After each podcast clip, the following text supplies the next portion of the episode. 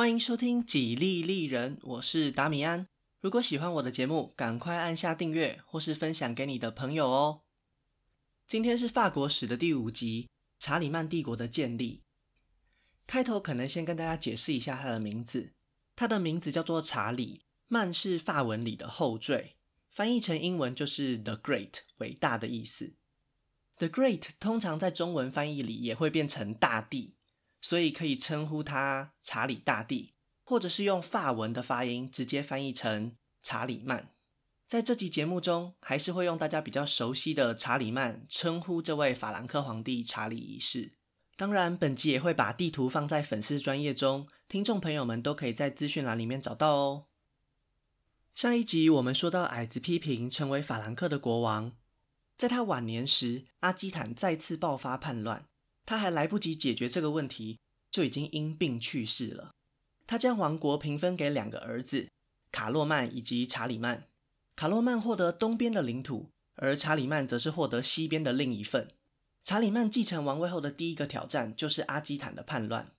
他向哥哥卡洛曼请求支援，希望能够像他们的爸爸和叔叔一样，为了加洛林王朝并肩作战。但卡洛曼可不是这么想的，他拒绝了弟弟的请求，让他独自一人去对付阿基坦的军队。查理曼没办法说服哥哥，只好硬着头皮出兵。但还好，他的父亲留给他的武力已经足够强大，他很快就平定了骚乱。查理曼心想，既然阿基坦在历史上叛乱过这么多次，不做点什么，之后还是会旧事重演。于是他决定废除阿基坦公爵。另外，改封自己的亲信为图鲁兹公爵，成为实际上掌控这个地区的人。任务总算是完成了，但查理曼没有忘记哥哥是多么的无情，两人的关系急速恶化。为了准备和哥哥一战，他选择和意大利半岛上的伦巴底王国结盟，迎娶这个国家的公主。前一集我们说过，伦巴底王国可以说是罗马教会的眼中钉、肉中刺。要是法兰克人和他们结盟，对教皇来说可以说是个大麻烦。教皇很快就公开表态，谁只要娶了伦巴底人，就不是真的国王。为了解决这个纷争，伦巴底国王和教皇以及查理曼三方展开了谈判。伦巴底和查理曼将部分的领土送给罗马教会，并且帮助教皇打击对他不友善的拉文纳主教。作为回报，教皇收回之前对这个婚姻的反对意见。但就在达成协议后的隔年，查理曼的哥哥卡洛曼突然病死了。当地的贵族都支持查理曼成为他们的国王。卡洛曼的遗孀带着儿子前往伦巴底王国请求帮忙，同时新上任的教皇又和伦巴底人吵了起来。查理曼选择帮助教皇，马上就和伦巴底公主离婚，将她赶回娘家。伦巴底国王当然气到不行，和卡洛曼的遗孀组成同盟。支持卡洛曼的儿子回去继承老爸的遗产，事情都闹到这个地步了，查理曼就无需再忍，他正式和伦巴底王国宣战。翻越阿尔卑斯山的他，兵分二路，成功包围了伦巴底国王的军队，消灭了守军的所有抵抗，理直气壮地宣布自己成为伦巴底的国王。在查理马特以及矮子批评的时代，东北方的异教徒萨克森人就时常骚扰着边界。法兰克人在这里建立了许多堡垒。在查理曼刚从过世的哥哥手中接下东部的领土后，萨克森人就越过了边界，掠夺了村庄，烧毁了教堂。查理曼当然很不爽，他这时候才刚刚完成和教皇以及伦巴第王国的和平协议，他们还没开始吵起来。在没有后顾之忧的情况下，他改变了以往的防守姿态，主动出击。在取得胜利以后，查理曼还摧毁了他们的圣地，一个名为伊姆苏尔的神墓，这是异教徒自然崇拜的对象。查理曼表明了他不再容忍异教徒，他和父亲或是祖父是不一样的，不只是要在战场上打败敌人，他还要永远的征服这块土地，让他们全都皈依基督教。很多的萨克森酋长决定投降，交出自己的亲人当做人质，换取和平。查理曼对此感到很满意，转身回到意大利，开始了和伦巴底的战争。他前脚一走，这些酋长马上就叛变了。他们舍弃了交出去的人质，开始摧毁法兰克人留下来的堡垒。还处决在当地传教的神职人员。在接下来的五年里，反抗行动没有间断过。主导这一切的是萨克森领袖维杜金德。这段时间里面，他们战胜法兰克人许多次，但只要查理曼御驾亲征，总是可以把他们打得落花流水。就在查理曼成为伦巴第国王以后，他又回来处理这些不听话的萨克森酋长。大战后俘虏的酋长都异口同声地说，维杜金德才是主谋。就在查理曼快要抓到这个幕后黑手时，维杜金德他已经逃往丹麦王国去了。愤怒的国王召集了所有的萨克森酋长，公布了新的法律。这些年来，他已经失去耐心了，不容许任何对于王权的蔑视及反抗，尤其是在宗教信仰上。只要有人拒绝受洗，或是隐瞒自己未受洗，被发现就是处以死刑。参加会议的酋长们都当场就受洗了。这样强硬的法律维持了萨克森地区暂时的平静，但也在萨克森人民心中留下了深刻的印记。在这边，我们可能要简单介绍一下当时的阿拉伯世界，因为在查理曼在位期间，穆斯林世界也发生了不少纠纷。莫洛欧王朝结束的前一年，穆斯林的倭玛亚王朝也刚被推翻。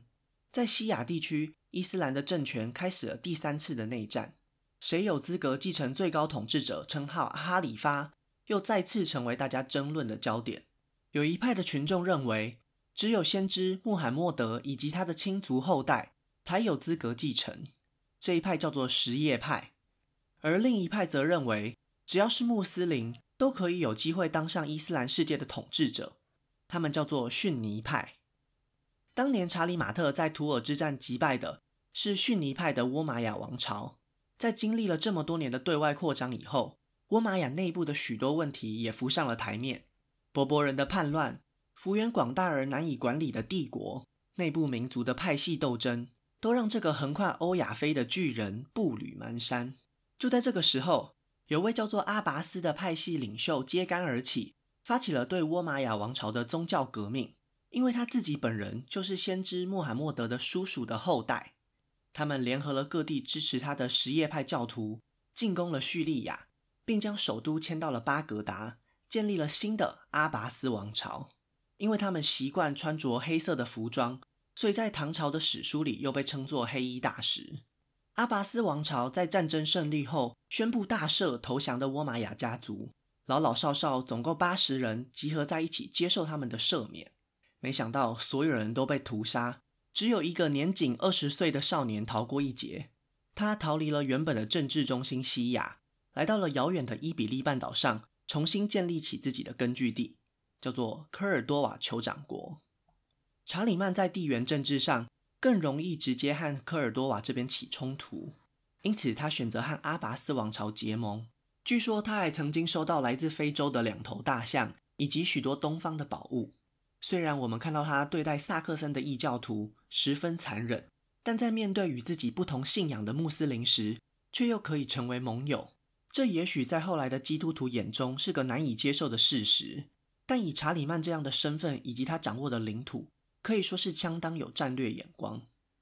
在伊比利半岛北部接近比里牛斯山地区的穆斯林领主巴萨隆纳的苏莱曼以及萨拉戈萨的侯赛因。这两位并不喜欢科尔多瓦的统治者，他们支持的是阿拔斯王朝。他们派人邀请查理曼一起进攻科尔多瓦。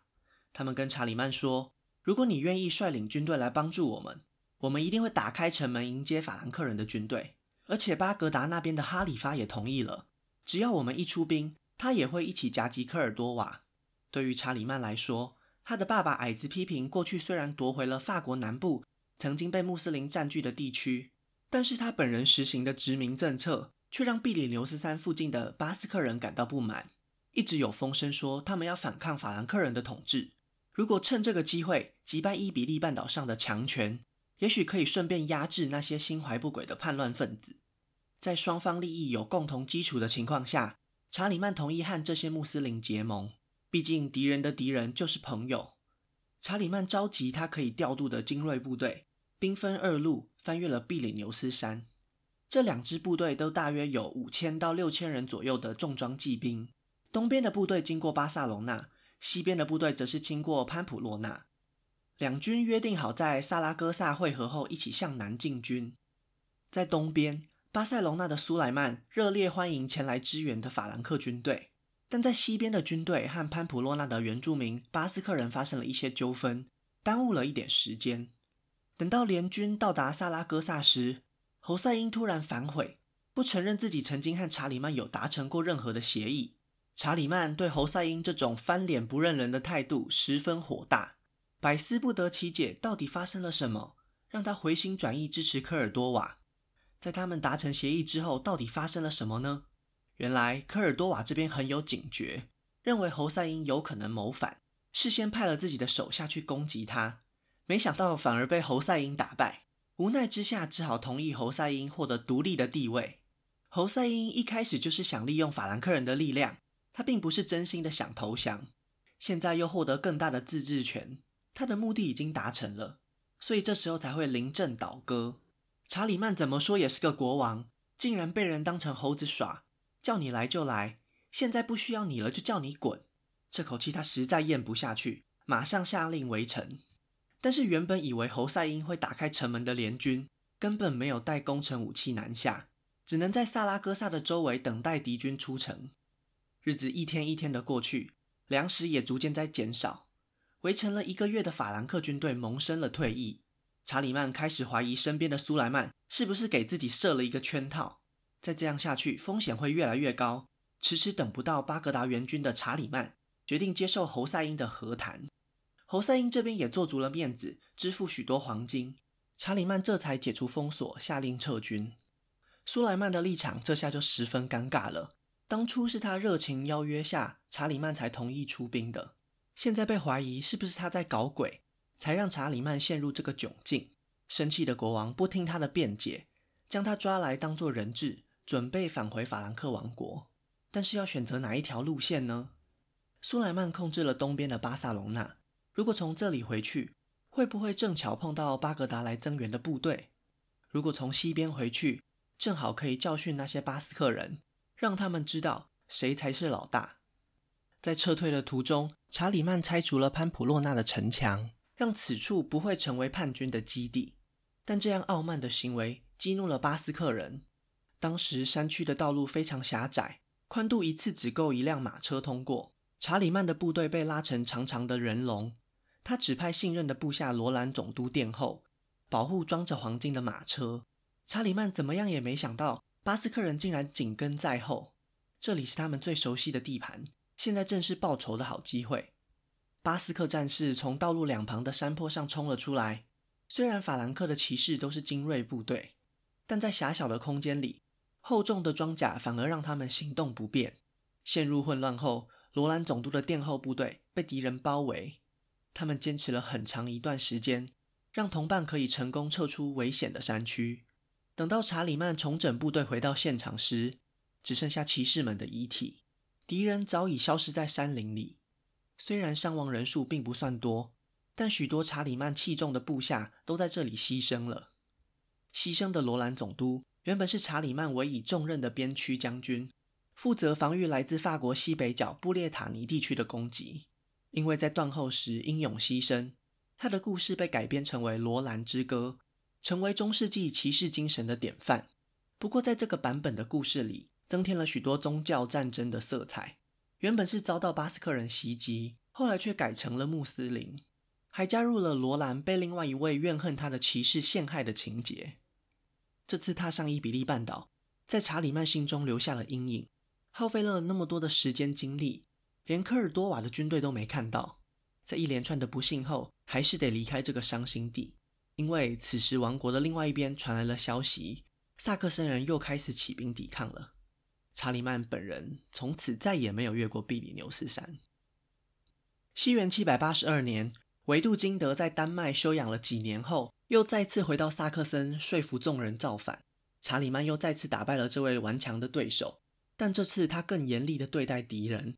在维尔登这个地方，他处决了四千名萨克森战士。被称作维尔登大屠杀，是查理曼统治的年代里最血腥残忍的一个污点。战争还在继续，但出乎大家意料的是，三年后维杜金德竟然自己主动投降了。只要查理曼不会伤害他，承诺保护他的人身安全，他愿意带领剩下的萨克森叛军受洗。查理曼同意了他的请求，但也将他送到修道院中，让他度过余生。萨克森人的叛乱至此算是告一段落。这场战争前前后后持续了将近三十年，主要是因为查理曼认为萨克森人只有一个很大的部落，全部都服从一个统治者。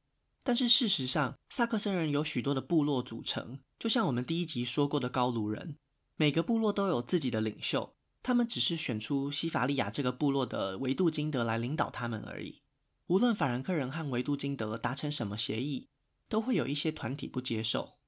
虽然反抗一直直到西元八百零四年后才全部消失，但从维杜金德受洗的这一刻开始，萨克森人已经慢慢融入了法兰克王国。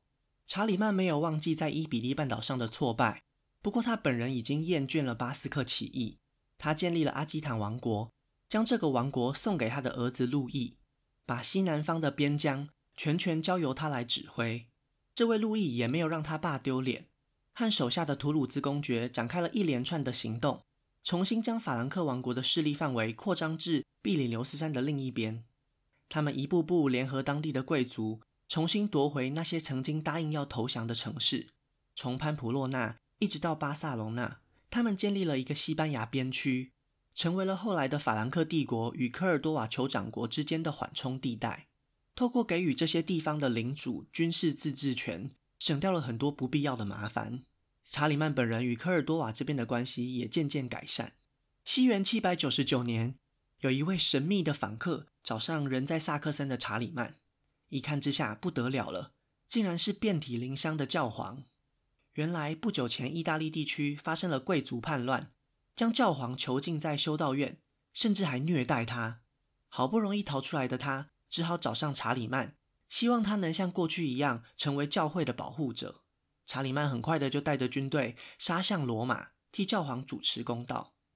就在隔年的圣诞节，当查理曼跪在圣彼得大教堂做弥撒时，教皇利奥三世突然为查理曼戴上了一顶金皇冠，向众人宣布他就是受到上帝祝福的奥古斯都，也就是罗马人的皇帝。